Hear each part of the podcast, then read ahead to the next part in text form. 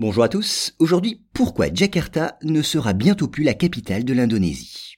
Les autorités indonésiennes ont en effet décidé de changer de capitale. Pourquoi? Eh bien parce que l'actuelle capitale, Jakarta, située sur l'île de Java, est en proie à des inondations récurrentes, et cette ville s'affaisse à une vitesse alarmante.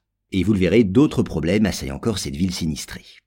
Alors, bâtie en partie sur des terrains spongieux, à proximité du confluent de plusieurs cours d'eau, Jakarta n'a déjà pas une assise très solide. Mais sous le poids des constructions de cette immense métropole, la ville s'enfonce à un rythme inquiétant. Et cet affaissement provient aussi d'un pompage illégal des nappes phréatiques, dont l'eau est utilisée faute d'un réseau d'adduction d'eau suffisant.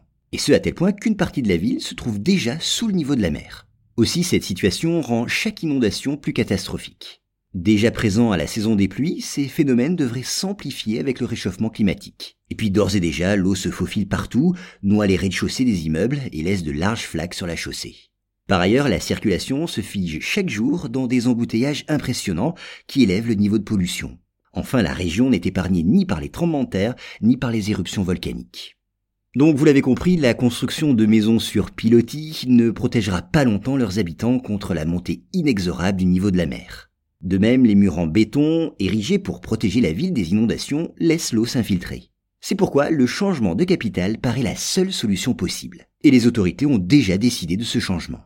Elles ont ainsi choisi d'implanter la future capitale sur l'île de Bornéo, dans la province de Kalimantan. Il faut dire que ce secteur est plus central et mieux protégé par sa situation contre les catastrophes naturelles. Il est notamment moins sujet au séisme et le seul volcan actif de Bornéo est assez éloigné du lieu choisi. Ainsi, les travaux devraient commencer très rapidement et s'étaler sur quatre ans.